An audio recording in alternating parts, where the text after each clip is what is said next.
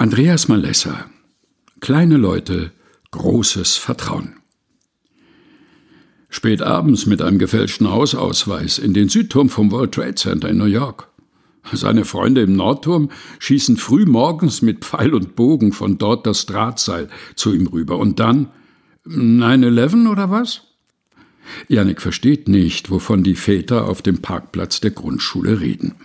Am 11. September 2001 flogen doch zwei Flugzeuge in die Bürotürme von Manhattan. Der Terrorakt des Jahrhunderts. Nix Terror, Akrobatik. Philippe T., der französische Hochsalatist, ist mit einer Balancierstange 400 Meter überm Abgrund von einem Hochhaus zum anderen spaziert, hin und her, bis ihn die Polizei runterholte. Yannick googelt. Tatsächlich, Philippe T am 7. August 1974, morgens um 7 Uhr. Es war neblig und nicht windstill. Das nenne ich mal großes Selbstvertrauen, nickt einer der drei Wartenden. Vage erinnert sich Jannik etwas Ähnliches schon mal gehört zu haben. Von einem Seiltänzer, der seinen Sohn in einer Schubkarre über den Abgrund balanciert hätte.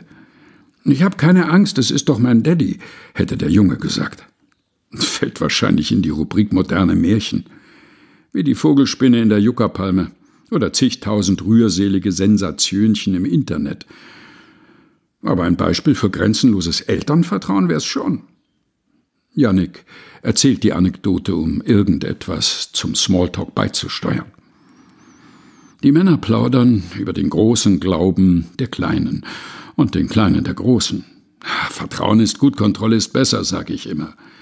Du weißt ja nie, wem du deine Zwerge da anvertraut hast. Nicht mal, wenn's die Kirche ist. Da kurft der Kleinbus mit den Kindern auf dem Parkplatz. CVJM Jungschar steht auf den Seitentüren. Eine Soundwelle Geschrei und Geschnatter ergießt sich nach draußen, gefolgt von zwei Handvoll aufgekratzter Jungen zwischen sieben und zehn, die mit Rucksäcken, Sporttaschen, Isomatten, Skateboards und undefinierbaren Holztrophäen in den Händen ihre Abholer suchen. Ende einer Ferienwoche. Abenteuercamp im Zeltlager. Papa, ich habe eine Mutmedaille gewonnen. Tamino rennt auf Jannik zu. Beim Umarmen riecht er nach Schweiß, Qualm und Urin.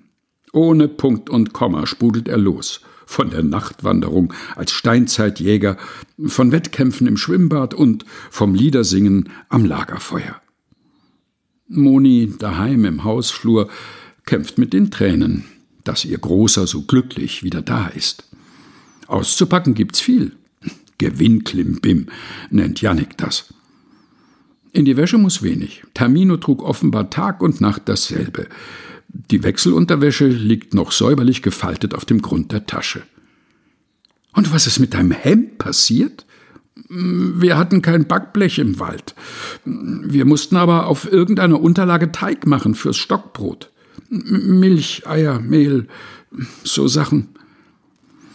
Männer können nicht alles, sind aber zu allem fähig, kichert Moni spät abends beim Absacker zu Jannik hinüber. Der blättert gerade die Infobroschüre durch, die er vor Monaten hätte lesen sollen, bevor sie ihren Sohn auf der Freizeit angemeldet hatten.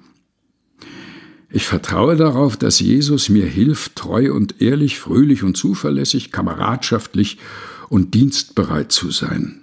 Steht hier als einer der Leitsätze für die Kids. Meine Güte, sind die fromm. Wusstest du, welche Pfarrer oder Erzieher da mit den Jungs zelten gehen? Hm, ich schon. Ich war ja sogar beim Elterninfoabend, wo sich alle Betreuer vorgestellt haben. Dir war deren Vertrauenswürdigkeit egal, oder? Du hast nur den Termin abgenickt und die Kohle überwiesen. Hm, das nennt man großes Gottvertrauen, Schatz, kontert Jannik.